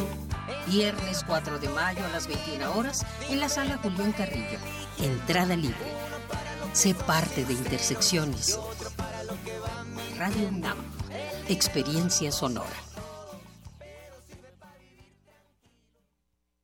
Habla Ricardo Anaya, candidato de la coalición por México al frente. Esta no es una elección más. Está en juego el futuro de toda una generación. Y esta no es una contienda entre dos personas, es una contienda entre dos visiones de país. Te invito a que lo hagamos juntos, los jóvenes con su potencia, los adultos con su experiencia, los niños con su alegría. En este proyecto cabemos todos. Cuando la esperanza se vuelve invencible, la victoria final está asegurada. Lo podemos lograr. PRD. Habla Ricardo Anaya, candidato de la coalición por México al frente. Esta no es una elección más. Está en juego el futuro de toda una generación. Y esta no es una contienda entre dos personas, es una contienda entre dos visiones de país. Te invito a que lo hagamos juntos, los jóvenes con su potencia, los adultos con su experiencia, los niños con su alegría. En este proyecto cabemos todos. Cuando la esperanza se vuelve invencible, la victoria final está asegurada. Lo podemos lograr.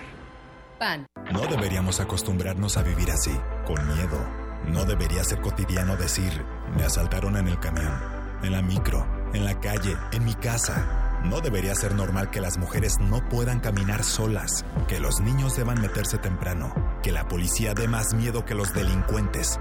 No deberíamos acostumbrarnos a vivir así. Únete. Necesitamos cambiar el Estado de México de forma radical. En México hay otra vía.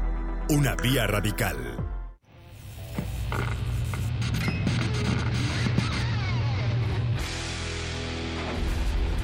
Por cortesía de Cuando el rock dominaba el mundo, un minuto de... Eric Clapton, Cocaine, 1980.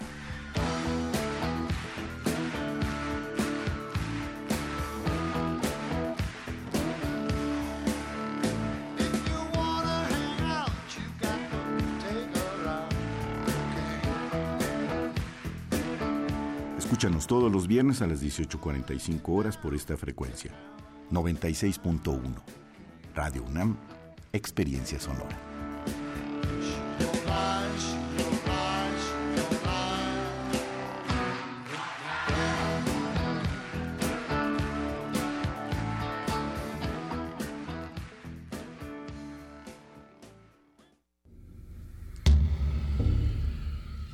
Blanco sobre negro sobre rojo. Perdido está el reino. Perdida la tierra y la sangre.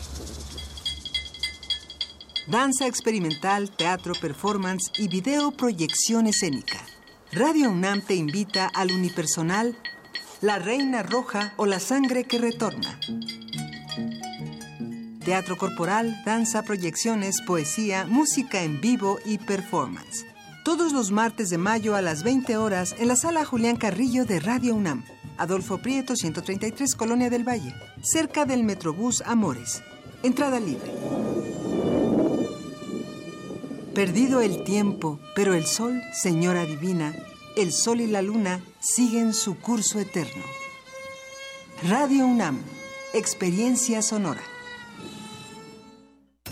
Los acaban de sentenciar. ¿Y qué? Seguro salen al ratito.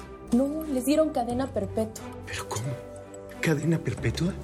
Entre otros casos, el 25 de enero de 2018, mucha gente fue condenada a 140 años de prisión por secuestro y homicidio. El Partido Verde propuso modificar la ley para castigar con una pena máxima de 140 años a secuestradores. Hoy es ley aprobada y ya se aplica. Partido Verde. Cumplir es nuestra misión. Propaganda institucional del Partido Verde. Habla José Antonio Mir. Soy José Antonio Mir y quiero ser presidente para unir a México. Hoy estamos amenazados por alguien que quiere dividirnos, alguien que no respeta derechos ni libertades, que quiere perdonar a los criminales y destruir nuestras instituciones. Mi compromiso es aplicar la ley y construir puentes para entendernos y avanzar juntos. Conmigo tendrás un México unido y sin rencores. He trabajado toda mi vida para este momento. Con tu voto decides el futuro de México. José Antonio Mir, candidato a presidente de la República por la coalición Todos por México. PRI, PDM, Nueva Alianza, PRI.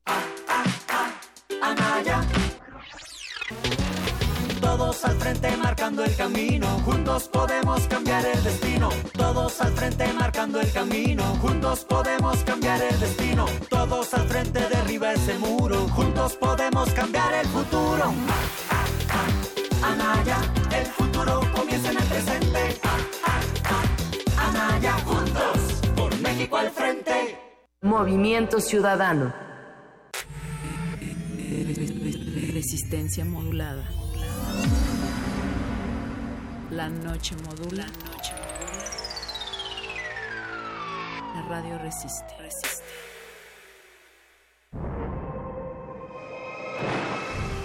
Los niveles inferiores de la nave de la Resistencia están dedicados a los calabozos, donde se resguardan los temas prohibidos y tomos de conocimiento olvidado. Grande de ellos es donde guardamos los juegos, los cómics y las frituras de queso. Bienvenido a él, viajero. El calabozo de los vírgenes. El calabozo de los vírgenes.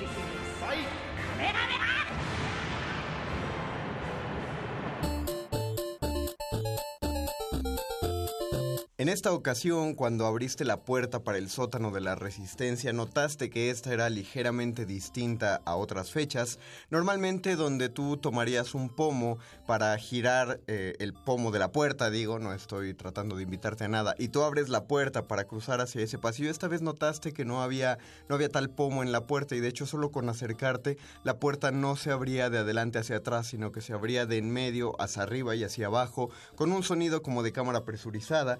Al momento de abrir notaste que las escaleras están ya no son de piedra llena de moho, ya no son de madera, esta vez son de un material que oscila entre el plástico y el metal, completamente blanco, todo el sótano está decorado como si fuera una nave interestelar y esa es la apariencia esta noche del calabozo de los vírgenes que parece más bien un calabozo de una nave interestelar porque estamos celebrando ya que estamos iniciando mayo y es primero de mayo recordemos que dentro de tres días es el 4 de mayo el día oficial de la fuerza o día oficial de Star Wars. Los saluda su ñoño master el mago conde y esta vez eh, me encantaría decirles que pudieran escucharnos tanto en el 96.1 de FM, donde espero nos estén escuchando, o en www.resistenciamodulada.com. Me encantaría decirles que nos siguieran en nuestro Facebook Live, pero no hay Facebook Live esta vez, no estamos en vivo, este es un programa grabado,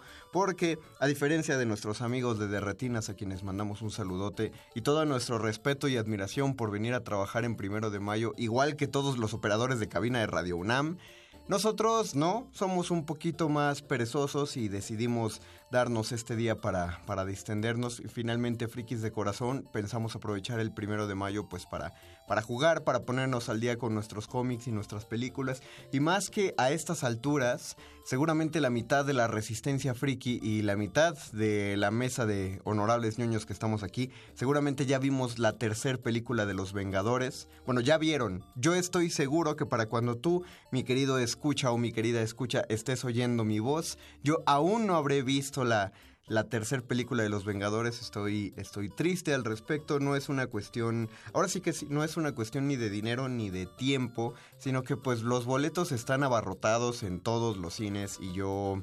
eh, no, no soy muy ducho de meterme a la misma sala con, con muchísima gente, me engento rápido, y más si somos frikis, Eh, los amo, pero pues prefiero ver las películas con un poquito más de, más de tranquilidad. Pero espero también equivocarme y espero que cuando estén oyendo esto, eh, al mismo tiempo que deseo que los que ustedes sean fanáticos y deseen ver la película, pues ya la hayan visto. Vamos en materia, eh, perdonen por esta, eh, es que son necesarios hablar estos temas y más en este, en el programa que nos, que nos atañe, pero pues vamos a hablar acerca, bueno, no vamos a hablar acerca de Star Wars, vamos a, preparamos un medley, una, una selección de, de música de esta saga de películas para porque me parece que es la mejor manera de, de meternos dentro de la trama. Estoy seguro que si alguien supo que esta emisión iba a tratar sobre Star Wars es porque ya sabe lo suficiente acerca de la saga, entonces yo no puedo venir a darles eh, ningún, ningún tema novedoso seguramente. Eh, y si alguien pues no es como tan fanático de la serie y quiere darse un... Pensó que este episodio era un- una buena oportunidad para darse un chapuzón a, Star Wars. Yo prefiero, o yo les recomiendo, que pues la música es una muy buena manera de entrar, no, no solo a esta saga de películas, sino a cualquier película. Yo soy un fanático de las bandas sonoras originales y hay muchísimas películas que yo conocí primero en su música y no me defraudaron al momento que la que pasé a la, a la pantalla grande o chica, en el caso de películas muy viejas que tuve que ver compradas, la música es una buena manera de sentirse atrapado y te genera ciertas expectativas que muchas veces las películas sí te cumplen. Eh, sobre todo, si la música es bastante buena, como es el caso. Eh, es del, de- del conocimiento popular el hecho de que John Williams, uno de, de los, si no es que el más grande compositor de bandas sonoras originales de nuestros tiempos, fue quien, quien se ha aventado, bueno, quien se aventó buena parte de las, de las partituras de la Guerra de las Galaxias hasta, hasta hace poco. No estoy... No puedo asegurar, por ejemplo, la música del episodio 7, que me parece que todavía tuvo la mano de Williams por ahí. Pero, por ejemplo, a partir de Rogue One ya, ya no. Eh, Rogue One es una partitura hecha enteramente por Michael Giacchino, que también se está perfilando como un gran compositor y ustedes estarán de acuerdo porque si han visto una película de Pixar, el, el 80% de las películas de Pixar están musicalizadas por Michael Giacchino, entre las mejores de ellas Monster Inc., eh, Ratatouille, bellísima, Los Increíbles, de los mejores temas de superhéroes que hay, eh, y Coco, recientemente, él hizo la investigación musical, eh, eh, también él hizo entonces la partitura de Rogue One, pero en este primer bloque vamos a envolver música que, que una todas las...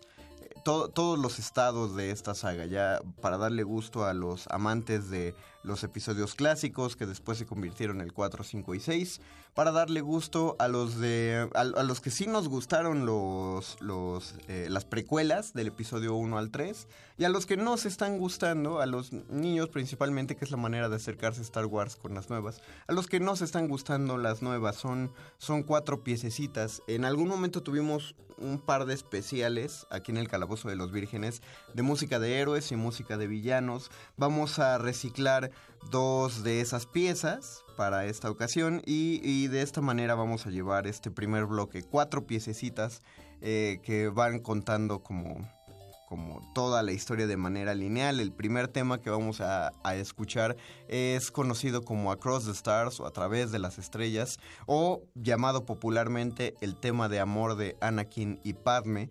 Eh, si empezamos a contar que todo este, este, este problema de la galaxia de que genera la guerra de las galaxias se basa en una sola familia. Es bueno empezar con Anakin justamente porque es el tipo que de, pronto se, molesta porque pierde o siente que puede perder a las dos mujeres de su vida. Una de ellas la pierde, que es su madre. Eh, a la otra tiene miedo de perderla, siente que va a morir cuando dé a luz, que es su, su novia, eh, esposa de hecho, Padme Amidala, la, la reina eh, y después senadora eh, Amidala. Entonces se genera aquí un pequeño tema de amor bastante rosa, bastante cursilón. Pero está padre como para arrancarnos poco a poco en una curvita y no, no entrar de golpe con el tema principal de la Guerra de las Galaxias. Inmediatamente después del tema de amor vamos a escuchar la Marcha Imperial. No necesita mayor presentación. Todos conocemos la Marcha Imperial, lo hemos escuchado en cientos de parodias.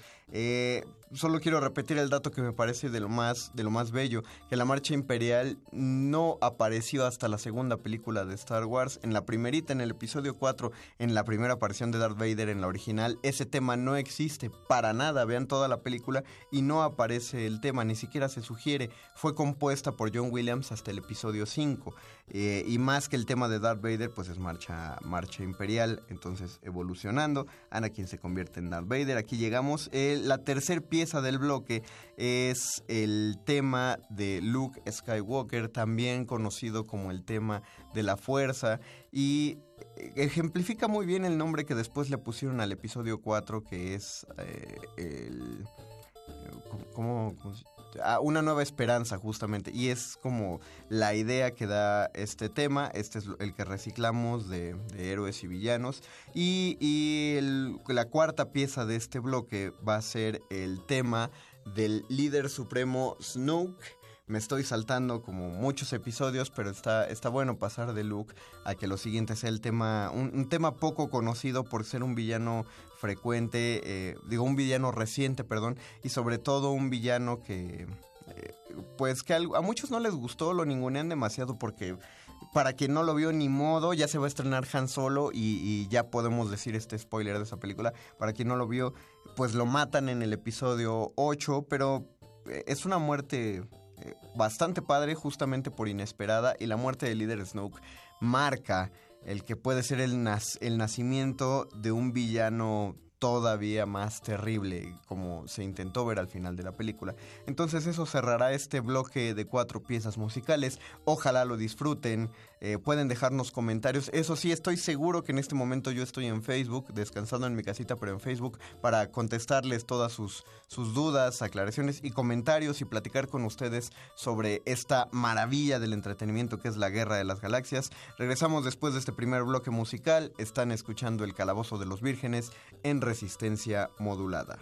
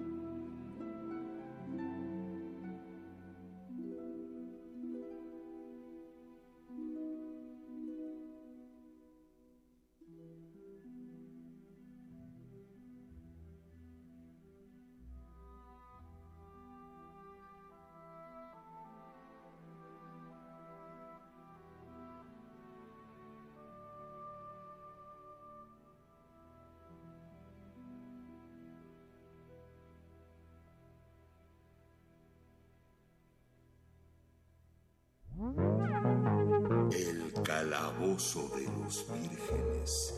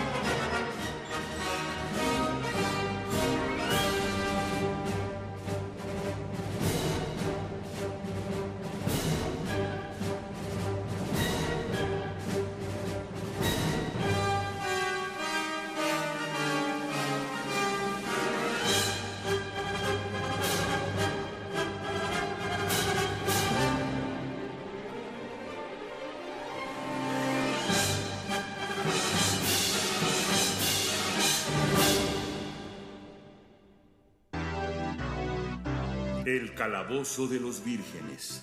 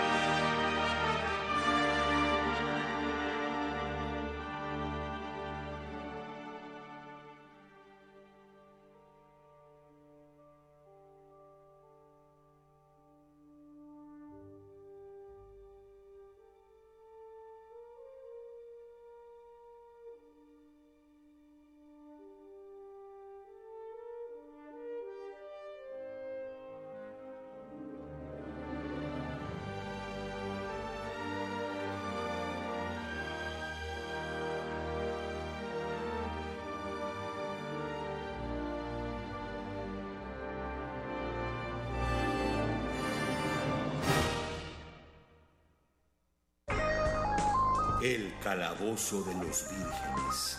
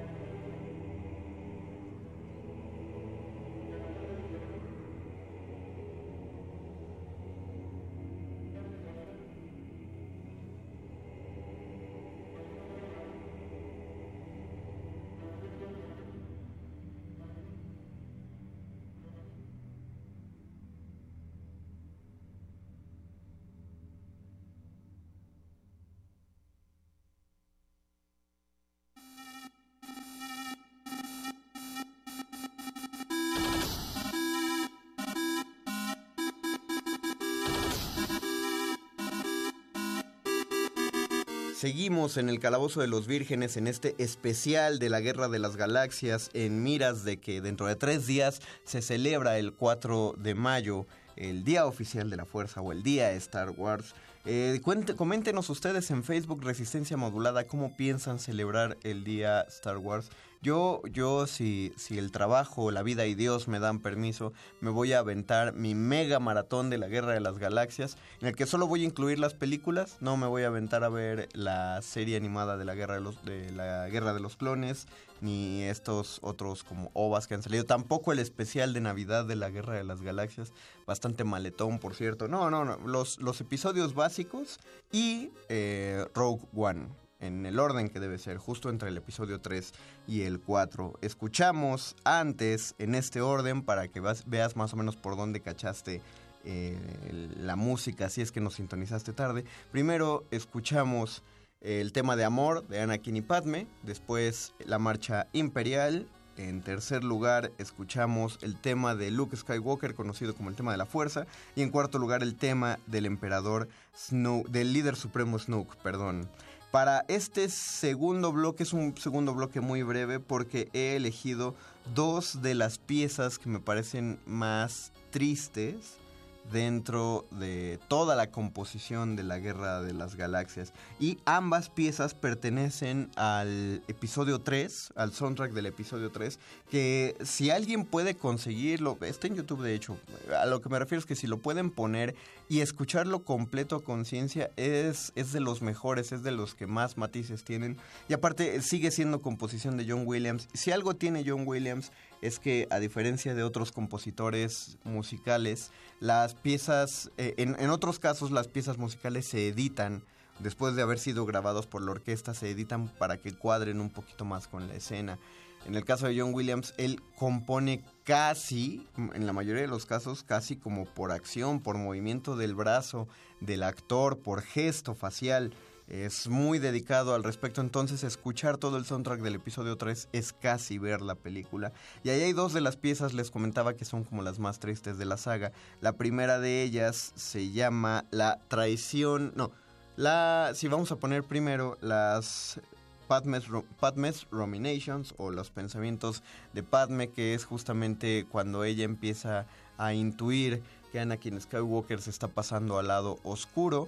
Y seguido de ello vamos a escuchar Anakin's Betrayal o la traición de Anakin, que es el momento en el que se da la orden número 66, la orden con la que el emperador, el nuevo emperador de, de la galaxia, da la orden de eliminar a todos los Jedi culpándolos de una falsa rebelión solamente para hacerse con toda la galaxia y pues ahí matan al 98%, no, al fácil, el 99% de los Jedi de la galaxia, sobreviven Yoda, Obi-Wan y, y, otros más en, que salieron en otras historias no poco, bueno, apegadas al canon pues, pero laterales. Y por supuesto Anakin que para ese momento ya no era un Jedi. Vamos a escuchar estas dos piezas y regresamos. Estás escuchando el Calabozo de los Vírgenes en su especial de la Guerra de las Galaxias.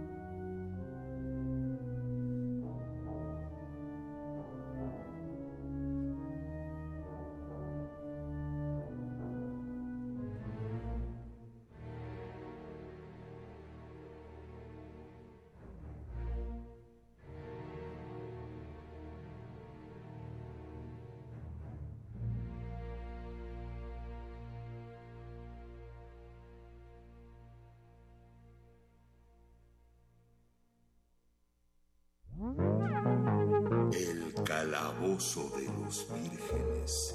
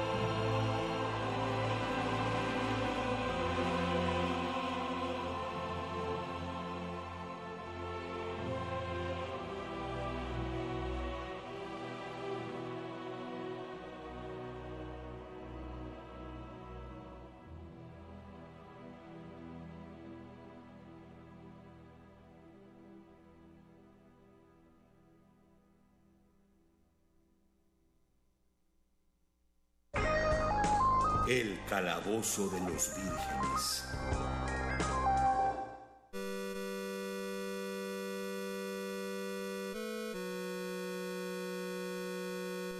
Regresamos al Calabozo de los Vírgenes. Acabas de escuchar del soundtrack del episodio 3 de la Guerra de las Galaxias, los pensamientos de Padme y la traición de Anakin, dos de las piezas que a mi parecer son de las más tristes de toda la saga. Si tienes otra opinión, pues la estoy recibiendo en este momento en Facebook, Resistencia Modulada. Te recuerdo, si nos acabas de sintonizar, te informo, no estamos en vivo, estamos transmitiendo un programa grabado hace cuatro o cinco días, me parece. Pero eh, yo, yo estoy en Facebook y estoy platicando con los que quieran unirse a la plática. En este tercer bloque es mi... Es, vienen mis piezas favoritas, que son las piezas de batalla. Y en ellas hay curiosamente hay pocas piezas que podemos contar como muy buenas de batalla de Star Wars. La clásica viene en el soundtrack del episodio 5, que es Batalla en la Nieve, así se conoce popularmente, originalmente se llama la Batalla de los Campos de Hoth. Ese es el planeta helado. Pero Batalla en la Nieve es una de las más eh, reconocibles dentro de Star Wars. Vamos eh, a seguir con una batalla en la luna de Endor. Eso es del episodio 6 y después dos piezas, eh, tres piezas al hilo, bueno, antes eran conocidas esas dos piezas de combate, pero la tercera llegó a desfalcar a todas y aún se reconoce como la pieza de batalla dentro de la Guerra de las Galaxias y de hecho en, todas las películas que tengan que ver con fantasía de este tipo épica y es Duelo de Fez todo mundo ubica, si no el nombre, van a ubicar la pieza, que es la tercera que vamos a escuchar en este segmento. La cuarta de ellas es, ahí sí mi favorita. Duelo de Fez me parece excepcional, pero no, no, me, no, no me encanta, no es mi, mi hit. Mi hit es la que vamos a escuchar en cuarto lugar, que es, se llama Batalla de los Héroes que está ya está sugiriendo cuál va a ser la batalla entre la batalla que todo el mundo estaba esperando en las precuelas, que es la batalla entre Anakin y Obi-Wan. Y seguido de ello, la pieza que se llama tal cual, Anakin contra Obi-Wan, que es de las mejor, la mejor escena, es la escena por la que vale la pena todas las precuelas, que es en el momento en el que Anakin y Obi-Wan empiezan a pelear y al mismo tiempo están peleando Yoda contra el emperador, demostrando que los dos no son unos viejitos enclenques, sino que saben, saben meterse bien a los golpes al grado de que destruyen el Senado Galáctico y no de manera solo metafórica, sino física. Nada como ver al emperador lanzando las, los asientos del Senado Galáctico contra un Yoda muy ágil que los esquiva. Esa es la quinta pieza de este medley de combate Vamos de una vez a él porque requiere mucho tiempo. Estás escuchando el calabozo de los vírgenes y disfruta la batalla.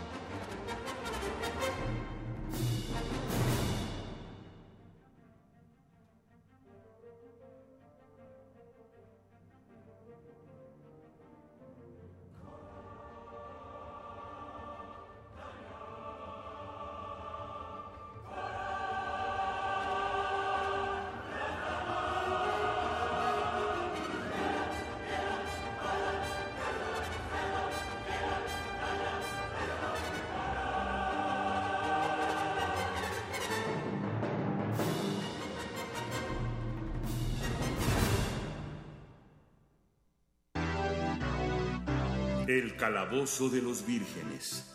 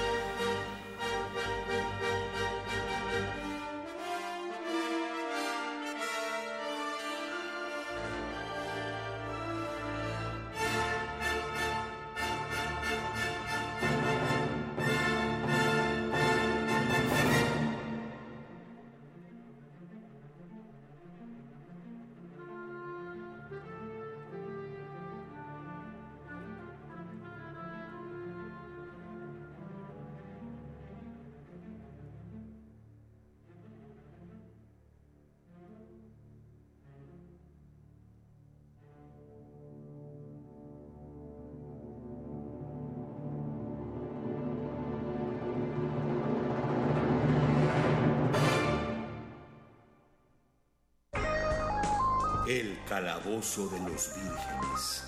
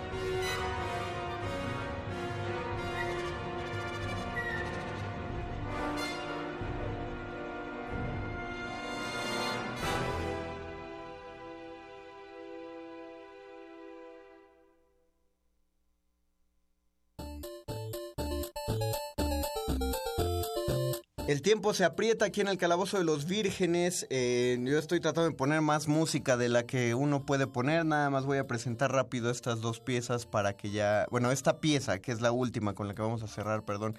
Esta pieza es ya con la que acabó todo. Bueno, creímos que había acabado todo porque es la celebración del episodio 6 después de que la, guerra, la estrella de la muerte ha sido... La segunda estrella de la muerte ha sido destruida. Cuando se está haciendo la celebración en la luna de Endor y creímos que todo ya iba a ser alegría, felicidad y buena onda antes de que llegara el episodio 7 y todo lo demás a demostrarnos que no, que el mal perduraba. Vamos a escuchar esta celebración y regresamos al calabozo de los vírgenes.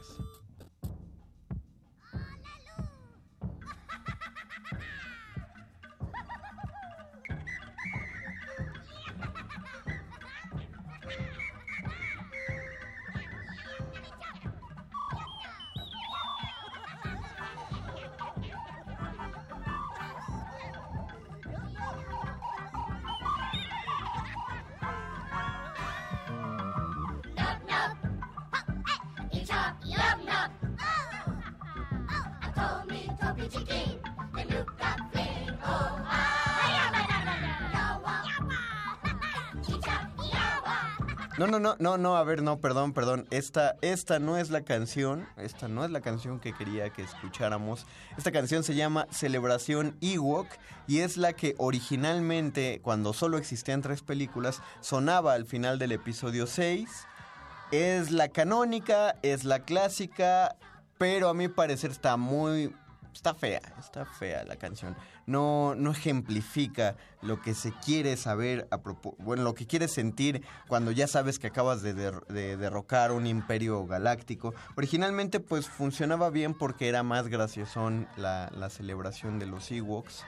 Eh, y, y de hecho la escena era más breve, simplemente después de que quemaban el cadáver de Darth Vader en esta pira funeraria Jedi, eh, pues Luke eh, entraba a la fiesta de los Ewoks y sonaba pues esta cancioncita. Y no, no es esta la canción que quiero, yo quiero la de la versión extendida, donde Luke después de quemar a Darth Vader mira hacia el cielo y ve que están tirando cohetes y al tirar cohetes se ven escenas donde a- en todos los planetas de la galaxia, en todos los planetas civilizados, están celebrando la caída del Imperio Galáctico. Por eso se cambió el tema, la canción anterior que que bueno que casi no escuchamos se llamaba Celebración Ewok y esta se llama justamente eh, pues Victoria y Caída del Imperio.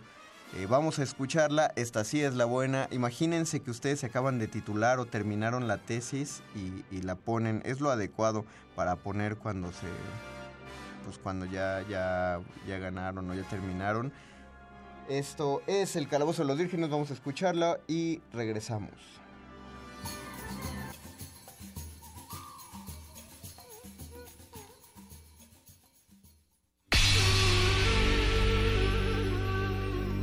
Por siglos nos hemos hecho escuchar. Nacimos como parte de esa inmensa mayoría. Hablar, Escuchar, debatir, proponer, cuestionar. está en nuestra naturaleza. instrumentos de conciencia de nuestro pueblo. Usamos el sonido porque atraviesa obstáculos. Muros, fronteras. Nosotros somos la resistencia.